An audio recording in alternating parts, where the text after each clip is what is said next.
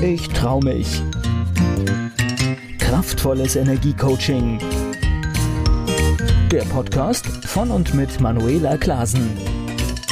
Herzlich willkommen zum Keck Podcast für mehr Erfolg, Freiheit, Selbstbewusstsein und ins Handeln kommen, damit du deine Ziele erreichst. Schön, dass du zuhörst. Heute möchte ich dir die unglaubliche Geschichte der Wilma Rudolph erzählen. Sie soll dir wie alle Impulse in meinem Podcast dazu dienen, immer an dich und deine Träume zu glauben. Sie soll dir aber auch zeigen, dass Tun und nicht aufgeben, auch wenn es Hindernisse gibt, ein wesentlicher Faktor für dein Glück und dein Erfolg sind. Man könnte Wilma Rudolph auch als die Unaufhaltsame beschreiben. Obwohl sie mit fünf Jahren an Kinderlähmung erkrankte und über viele Jahre nicht mehr eigenständig gehen konnte, nahm sie mit nur 16 Jahren als Sprinterin an den Olympischen Spielen in den USA teil. Und mit 20 Jahren erlief sie sich drei Goldmedaillen auf einmal. Wahnsinn. Aber fangen wir erst einmal von vorne an. Stell dir ein schwarzes Kind im Alter von circa sieben Jahren vor, das in einem alten Bus im Bundesstaat Tennessee in den USA sitzt. Der Bus schwankt und ruckelt und das Kind stößt mit seinem Bein am vorderen Sitz an. Es verzieht vor Schmerzen das Gesicht und ihre Mutter, die neben ihr sitzt, zieht sie liebevoll in ihren Arm. Das Bein schmerzt, es wirkt verkrüppelt. Wird sie jemals laufen können? Das ist die tägliche innere Frage dieses kleinen Mädchens. Und was ist passiert? Im Juni 1940 wird Wilma Rudolph im Bundesstaat Tennessee als schwarzes Mädchen in eine Großfamilie hineingeboren. Sie wird zu früh geboren und wiegt nur knapp zwei Kilo. Heute würde man sagen, sie war ein typisches Sorgenkind, denn nie ist sie richtig gesund. Aber sie scheint, wie schon die Geburt zeigt, eine Kämpferin zu sein. Mit vier Jahren erleidet sie eine doppelte Lungenentzündung und Scharlach und kurz darauf erkrankt sie an Polio. Die Folge ein gelähmtes, schwaches und dünnes linkes Bein. Sie kann kaum gehen, geschweige denn laufen, springen oder tanzen wie ihre Geschwister und andere Kinder. Und weil es zu der Zeit für Afroamerikaner und Amerikanerinnen in ihrer Heimatstadt kaum medizinische Versorgung gibt, fährt ihre Mutter mit ihr Woche für Woche in ein entferntes Krankenhaus in Nashville.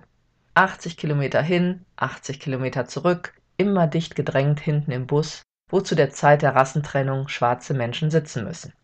Im Krankenhaus bekommt Wilma immerhin schließlich eine Beinschiene aus Metall und einen speziellen Schuh angepasst. Bis zu viermal täglich massieren ihre Mutter oder eines ihrer vielen Geschwister ihr krankes Bein. Und die Energie der Liebe und Fürsorge, der Glaube, die Hoffnung und die Ausdauer ihrer Familie zeigen schließlich Wirkung. Mit zwölf Jahren lernt Wilma endlich ohne Hilfsmittel zu gehen. Ein erstes Wunder. Jetzt kann sie mit ihren Geschwistern spielen. Und die spielen am liebsten Basketball. Also rennt auch Wilma bald über den Basketballplatz und sie tut es mit einer Freude, Begeisterung und Hingabe, als hätte sie nie etwas anderes getan. Ja, oder wie eben jemand, der lange einen Mangel erlebt hat. Dann schließt sie sich sogar ihrer Schulmannschaft an und holt für diese Punkt um Punkt. Und bei einem der Spiele wird sie von dem Leichtathletiktrainer der Universität von Tennessee beobachtet. Er erkennt ihr läuferisches Talent und ermutigt Wilma, sich als Läuferin zu versuchen. Und obwohl sie zu der Zeit erst 14 Jahre alt ist, beginnt sie mit den Leichtathletinnen der Universität zu trainieren und wird schließlich sogar Mitglied ihres Teams. Kaum zu glauben, oder? 1956, als Wilma 16 Jahre alt ist, qualifiziert sie sich mit vier ihrer Teamkolleginnen für die Olympischen Spiele in Melbourne. Gemeinsam gewinnen sie im Staffellauf die Bronzemedaille. Wilma trägt sie stolz um den Hals, als sie in die Schule zurückkehrt. Und ihre Zukunft scheint für sie klar. Sie wird die Schule abschließen und dann die Universität besuchen, für die sie nun schon seit Jahren bei Laufwettbewerben antritt. Und dann, bei den nächsten Olympischen Spielen, will sie natürlich die Goldmedaille holen. Klare Ziele, würde ich sagen. Aber wie so oft im Leben passiert vorher noch etwas anderes, was ihr Leben radikal verändert. In ihrem letzten Schuljahr mit 18 Jahren wird Wilma Rudolph Mutter. Ihr Freund und sie bekommen eine Tochter namens Yolanda. Und du kannst dir vorstellen, das wurde zu dieser Zeit nicht gern gesehen und Wilma musste sich viele hämische Kommentare gefallen lassen. Viele ätzten, das war es dann wohl mit der Sportkarriere. Doch Wilma lässt sich davon nicht beeinflussen, geschweige denn unterkriegen. Ganz im Gegenteil. Sie ist nicht aufzuhalten. Du weißt ja, manchmal bewirken negative Aussagen von anderen sogar das Gegenteil. Wenn du nichts zu verlieren hast oder ein starkes Selbstbewusstsein, ein klares und starkes emotionales Ziel. Sie macht also ihren Schulabschluss, schreibt sich an der Universität ein und konzentriert sich auf ihr großes Ziel, die Olympischen Spiele 1960 in Rom. Dort tritt sie im 100-Meter-Sprint, im 200-Meter-Sprint und dem Staffellauf an. Und was dort passiert, übertrifft einerseits ja die schlimmsten Wettbewerbsalbträume, denn kurz vor einem Lauf knickt sie mit dem Knöchel um. Andererseits übertreffen die Ereignisse in Rom auch ihre kühnsten Hoffnungen. Teils mit geschwollenem Fuß holt sie gleich in drei Disziplinen die Goldmedaille. Denn Wilma rennt und rennt und rennt. Sie gewinnt den 100-Meter-Sprint, sie gewinnt den 200-Meter-Sprint und gemeinsam mit ihrem Team gewinnt sie auch den Staffellauf von 4x100 Metern. Und damit ist Wilma die erste Amerikanerin überhaupt, die drei Goldmedaillen auf einmal gewinnt. Ist das nicht eine irre Geschichte? Und die Welt ist natürlich hin und weg von dieser Ausnahmesportlerin. Die schwarze Gazelle nennen sie die italienischen Zeitungen, die schwarze Perle schreiben die französischen Blätter, und in Amerika nennt man sie wahlweise schlicht die Königin oder die schnellste Frau aller Zeiten. Tja, auf einmal kann man sich mit ihr schmücken. Und wie es ja so oft ist, wenn man Erfolg hat, dann wollen viele daran teilhaben. Und man hat auf einmal erstaunlich viele neue Freunde. Hm, vielleicht kennst du sowas auch. Und ihre Heimatstadt Clarksville will die nun prominente Sportlerin deshalb auch mit einer großen Parade empfangen. Aber, wie es den damals geltenden rassistischen Gesetzen entspricht, schön nach Hautfarben getrennt. Doch Wilma, jetzt in ihrem Selbstvertrauen noch einmal gestärkt, lässt den Veranstaltern ausrichten, dass entweder alle zusammen feiern oder eben gar nicht. Und so wird es das erste Fest in der Geschichte der Stadt, bei dem die Rassentrennungsgesetze aufgehoben sind. So kann man was bewirken. Wilma Rudolph wird durch ihren sportlichen Erfolg in ihrer Zeit zu einer der bekanntesten schwarzen Frauen der Welt. Doch besonders, was nach ihrem Welterfolg in den USA geschieht, sieht Wilma Rudolph im Nachhinein kritisch. Denn sie stellt fest, ich bin als Symbol des freien Amerikas gefeiert worden. Heute weiß ich, dass ich missbraucht worden bin. Man hat ihren Welterfolg und ihre Popularität benutzt, um sich selbst ein gerechtes, offenes Image zu geben, das mit dem echten, weiterhin rassistischen Alltag rein gar nichts zu tun hatte. So wird auch Wilma Rudolph selbst, gemeinsam mit ihrem Vater, nur wenige Wochen nach ihrem umjubelten Erfolg an der Tür eines beliebten Restaurants wieder abgewiesen.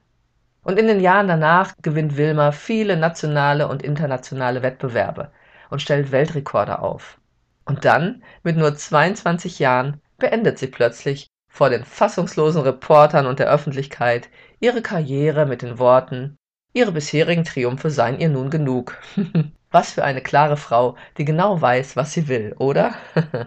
die meisten wären doch weiter im Hamsterrad der Anforderungen und Erwartungen gelaufen.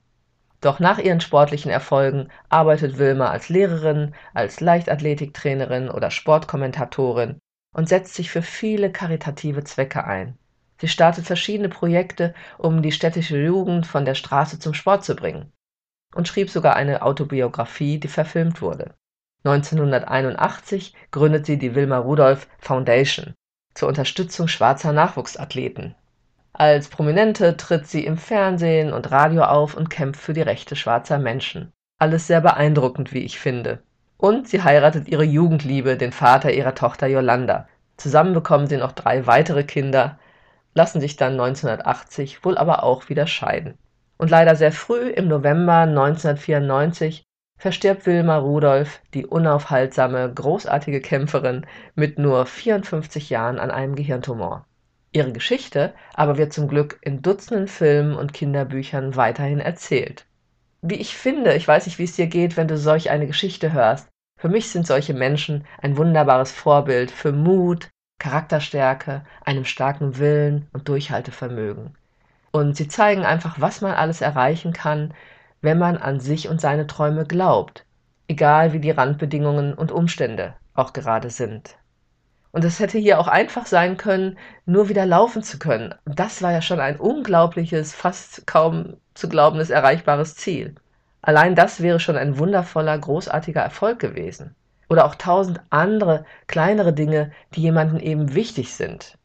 Und ich hoffe, du erkennst, was alles möglich ist, wenn du nur an dich glaubst und wirklich mit dem Herzen etwas wünschst und mit voller Energie verfolgst. Egal welche Hürden sich dir in den Weg stellen, egal welche Meinungen andere vertreten. Darum geht es mir hier vor allem, dass du ja diesen Mut aufbringst und einfach diese Energie für dich zu gehen. Deshalb stelle dir immer wieder die Frage, was ist dir wichtig? Wie willst du sein? Was willst du aus dir herausholen? Was soll sich verändern in deinem Leben? Und natürlich, wo willst du hin? Wie kannst du das hier und jetzt so gestalten und deine Energie so klar ausrichten, mit einer klaren Intention, dass viel mehr möglich wird in deinem Leben?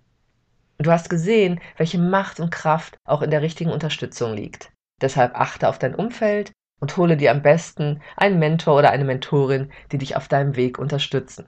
Wenn du also nicht mehr dein Leben aufschieben willst, sondern endlich wichtige Entscheidungen treffen oder Veränderungen einleiten, dann gehe gern jetzt mit mir in Kontakt und wir schauen, wie du deine Ziele erreichen kannst.